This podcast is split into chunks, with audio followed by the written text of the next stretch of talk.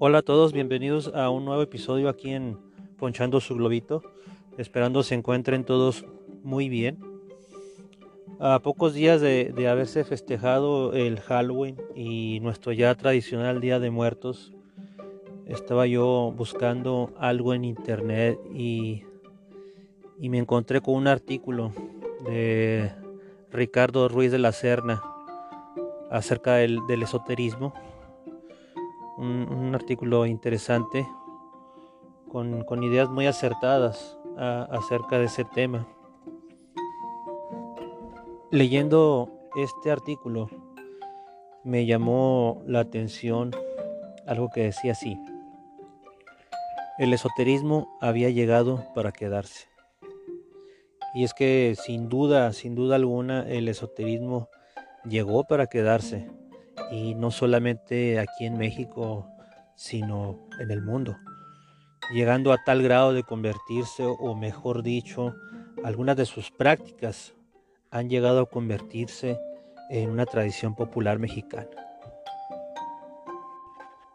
Terminando ya de leer este artículo, después me puse a leer la Biblia y llegué a una parte de la Biblia, una historia de la Biblia que creo ya muchos han leído o les han platicado acerca de esta historia, la cual quiero, quiero leerles. Ya Samuel había muerto y todo Israel lo había lamentado y le habían sepultado en Ramá, su ciudad. Y Saúl había arrojado de la tierra a los encantadores y adivinos. Se juntaron pues los filisteos y vinieron y acamparon en Sunem. Y Saúl junto a todo Israel y acamparon en Gilboa. Y cuando, y cuando Saúl vio el campamento de los filisteos, tuvo miedo y se turbó su corazón en gran manera. Y consultó Saúl a Jehová, pero Jehová no le respondió ni por sueños, ni por Urim, ni por profetas.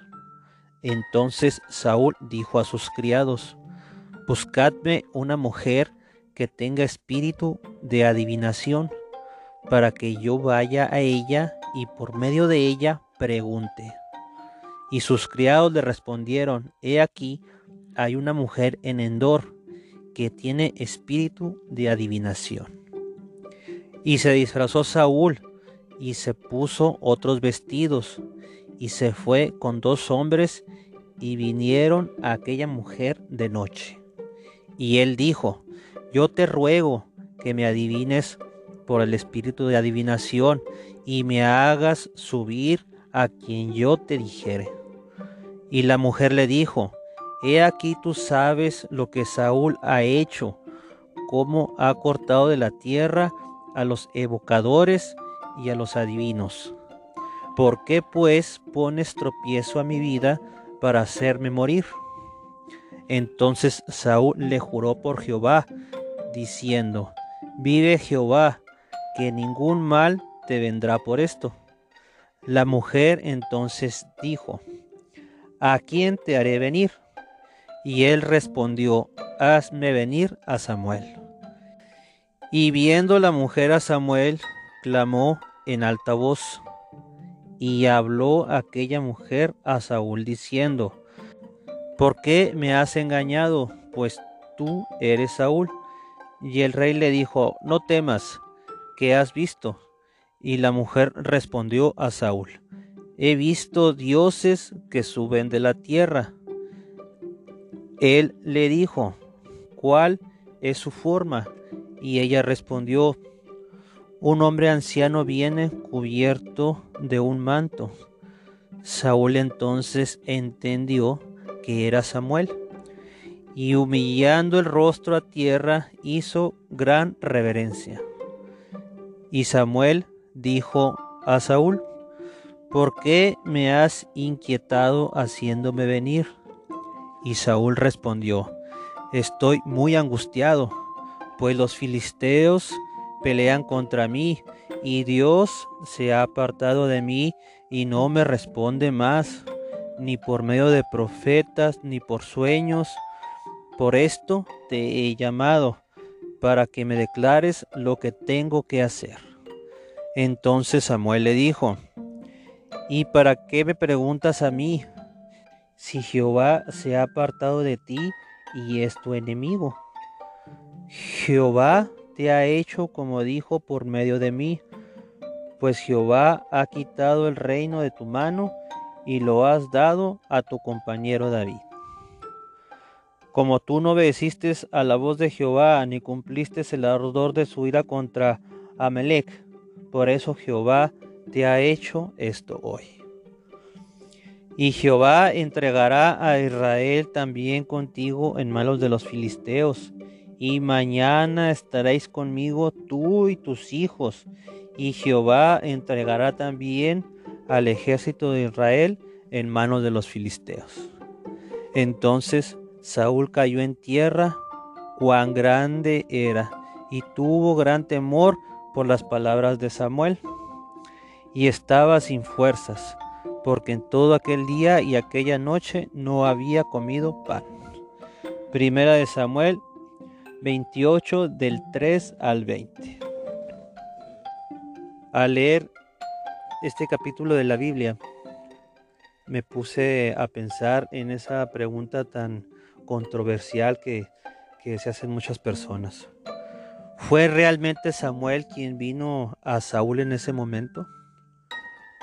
Luego pensé en todas aquellas personas que por falta de conocimiento o un estudio acertado de la Biblia creen y aceptan que Samuel fue quien vino de entre los muertos para hablar con Saúl.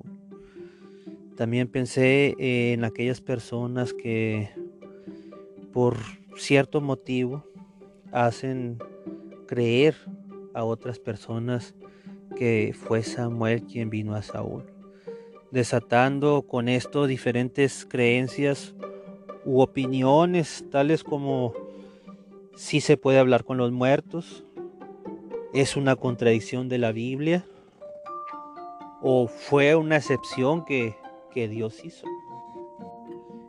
Inclusive me tocó escuchar a un pastor que predicando la última de la lista afirmaba que fue una excepción que Dios hizo para que Samuel hablara con Saúl. Es increíble ver cómo existe una gran cantidad de personas que creen en la comunicación con los muertos, en la aparición de aquellas personas que ya murieron, pero que dejaron algo pendiente y aún siguen deambulando por este mundo. También me puse a pensar en aquellas personas que practican la magia o que recurren a ella por, por distintas razones, por distintas causas. La adivinación por medio de las cartas o las predicciones por medio de los de los signos zodiacales.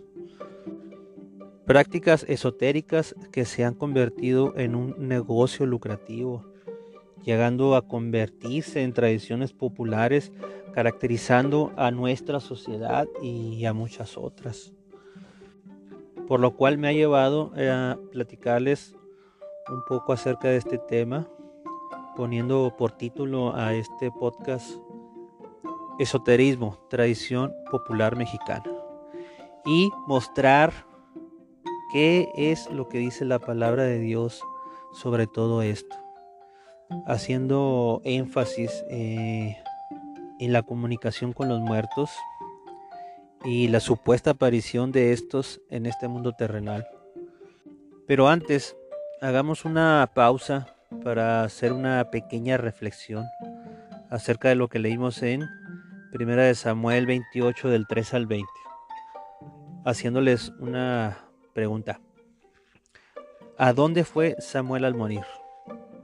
El Antiguo Testamento nos habla de un lugar llamado el Seol en hebreo, al cual iban las personas al morir. Un lugar donde era depositada toda persona que moría. Más adelante en el, en el Nuevo Testamento, en Lucas 16, Jesús nos enseña mediante una parábola que el Seol tenía un lugar donde las almas eran atormentadas y uno donde eran reconfortadas, llamada el seno de Abraham. Ahora bien, en la Biblia no hay ningún indicio que nos haga sospechar que Samuel haya sido depositado en ese lugar de tormento, sino todo lo contrario. Entonces podemos decir que Samuel al morir fue al seno de Abraham. Leamos primera de Samuel 28:19 cuando este supuesto Samuel le dice a Saúl, además el Señor te entregará a ti y al ejército de Israel en manos de los filisteos, y mañana tú y tus hijos estarán aquí conmigo. El Señor derribará al ejército de Israel y caerá derrotado. Podemos ver que este supuesto Samuel le afirma a Saúl que después de morir iría a donde estaba él. Vemos claramente cómo Samuel le dice, estarán aquí conmigo. ¿Dónde? Pues en el seno de Abraham, porque Samuel se encontraba en el seno de Abraham. Ahora vamos a Primera de Samuel 31:4. Con gemidos Saúl le dijo a su escudero, Toma tu espada y mátame antes de que estos filisteos paganos lleguen para atravesarme, burlarse de mí y torturarme. Pero su escudero tenía miedo y no quiso hacerlo. Entonces Saúl tomó su propia espada y se echó sobre ella. Primera de Samuel 31:4. Este capítulo 31 nos muestra cómo murió Saúl. Vemos que Saúl toma su espada y se la encaja él mismo, cometiendo así un suicidio. Ahora pregunto, ¿a dónde van las personas que cometen suicidio? Lo más probable es que iría a ese lugar de tormento. Entonces, si Saúl no fue al seno de Abraham y en cambio fue a ese lugar de tormento, ¿Por qué este supuesto Samuel, que se encontraba en el seno de Abraham, le dijo a Saúl que estaría con él? Porque definitivamente ese no era Samuel. Ahora me gustaría platicarles un poco acerca de lo que es el espiritismo y el esoterismo, para que todos tengamos un poco más claro qué son estas cosas y podamos continuar con, este tema. Se dice que la evocación de los muertos es tan antigua como el nacimiento de la humanidad, así como aquellas personas que tienen la habilidad para hacerlo y que dependiendo de la cultura y tiempo han sido llamados de diferentes maneras. Por ejemplo, los, los druidas, que son sacerdotes de los celtas, tenemos también los sacerdotes egipcios, eh, el chamán, que tiene el poder sobrenatural para hablar con espíritus, o el medium, persona a la que se le considera dotada de facultades que le permiten comunicarse con los espíritus del más allá. En el presente es muy popular la creencia de aquellos espíritus que siguen deambulando en este mundo interactuando con los vivos, a los cuales se les ha dado el nombre de apariciones o fantasmas, contribuyendo a las, tan ya conocidas leyendas urbanas o historias tan clásicas como, como La Llorona aquí en México. Se cree que estos espíritus son de personas que murieron, pero que han dejado algo pendiente en este mundo a estas interacciones se les conoce como fenómenos paranormales o se les ha dado el nombre de fenómenos paranormales. En París, Francia, en, 1854, un hombre llamado Alan Kardec dedicó su estudio a estos fenómenos paranormales, dando explicaciones, conceptos y la publicación de su libro El libro de los espíritus en el año 1857, dando también como resultado la creación del, del espiritismo contemporáneo como lo conocemos hoy en día, convirtiéndola en una doctrina. Entonces entendemos hoy por espiritismo como una doctrina no religiosa, la cual nos dice que es posible entablar una comunicación con el espíritu de una persona que ya falleció utilizando un intermediario llamado medium. Esta comunicación puede llevarse a cabo de forma casual, aquellas experiencias espontáneas que llegan a tener algunas personas, o como ya dijimos, de forma deliberada a través de este medio.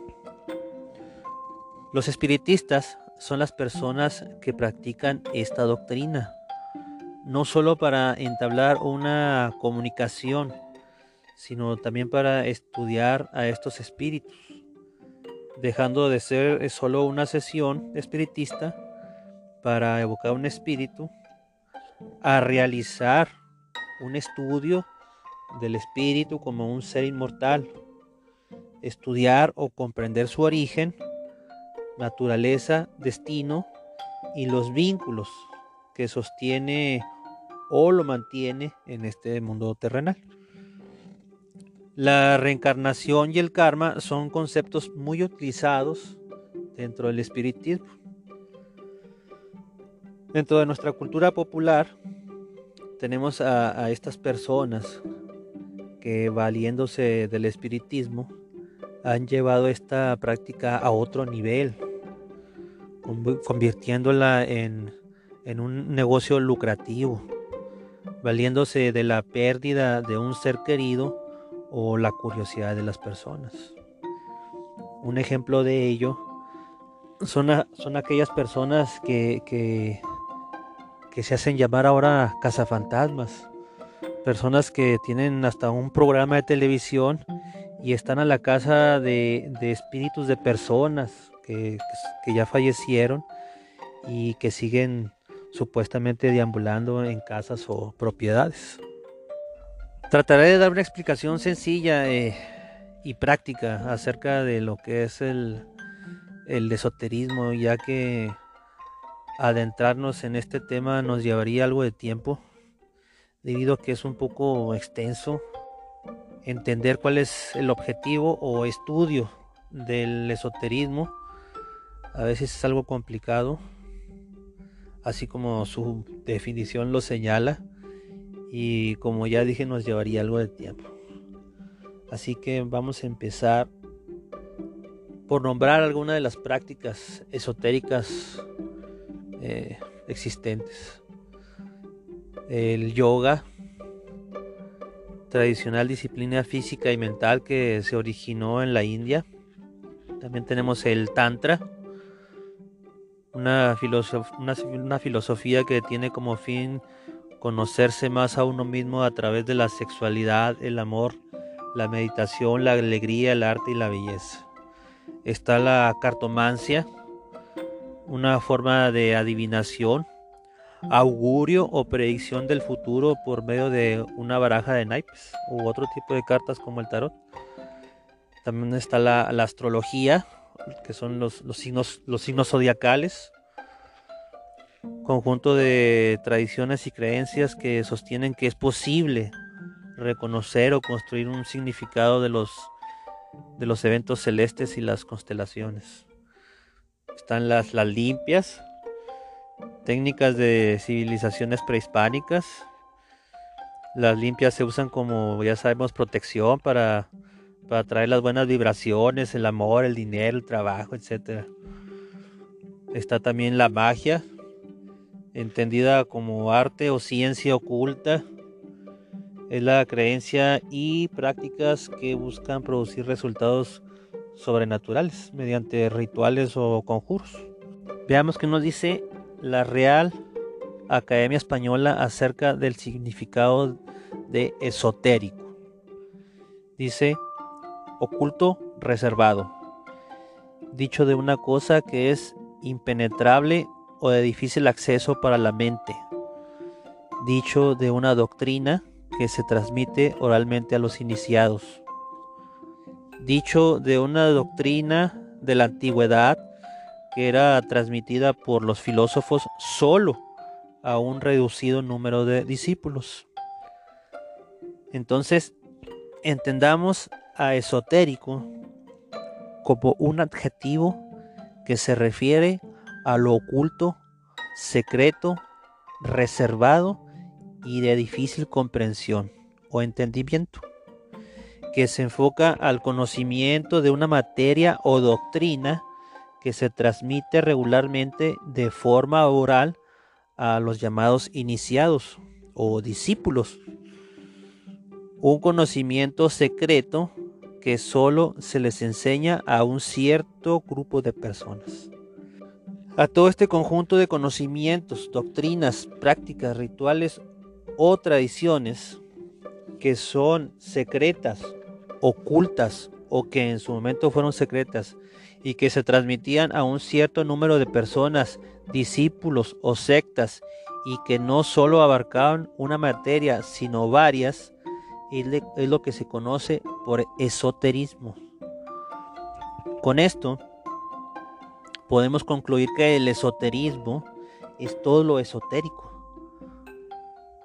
El término esoterismo no existía sino hasta el siglo XIX un término que pudo clasificar y reunir en una sola palabra a las diversas corrientes y prácticas esotéricas. Entendamos como esoterismo básicamente a todas las prácticas esotéricas. Todas las prácticas esotéricas es lo que nos lleva al esoterismo. Dentro de nuestra cultura popular, algunas de, de estas prácticas más populares o visibles y que se han convertido sobre todo en un negocio son la cartomancia o la lectura de las cartas, la magia blanca, de, lo, de las cuales podemos ver muchos negocios o ofreciendo diversos servicios, la astrología, la lectura de los horóscopos, se ha convertido en una tradición muy popular. ¿sí? También existen personas que acuden a la brujería para realizar algún mal o daño a otra persona, para tener éxito o curar alguna enfermedad. El yoga también se ha vuelto muy popular y no solamente en nuestra sociedad, sino, sino a nivel mundial y es practicada por muchísimas personas, considerándola como la práctica esotérica más practicada por la gente. En México existe una gran cantidad de personas que se ven atraídas a realizar diversas prácticas esotéricas. Personas que por distintos factores o simple curiosidad acuden a realizar estas prácticas para poder obtener esas supuestas recompensas, bienes o predicciones acerca de su futuro en el amor, dinero, trabajo, etc.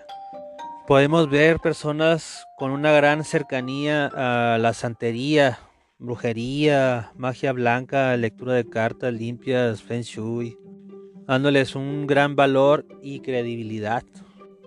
Desgraciadamente vivimos dentro de una sociedad en la que se le ha dado un enfoque inocente a este tipo de cosas para volverlas aún más comerciales y sean llevadas a cabo no solo por un cierto sector de la sociedad o un cierto grupo de personas, como su definición nos indica, sino que sean llevadas a cabo por toda clase de personas, ya que estas personas ven en ellas una, una solución fácil a los problemas de la vida.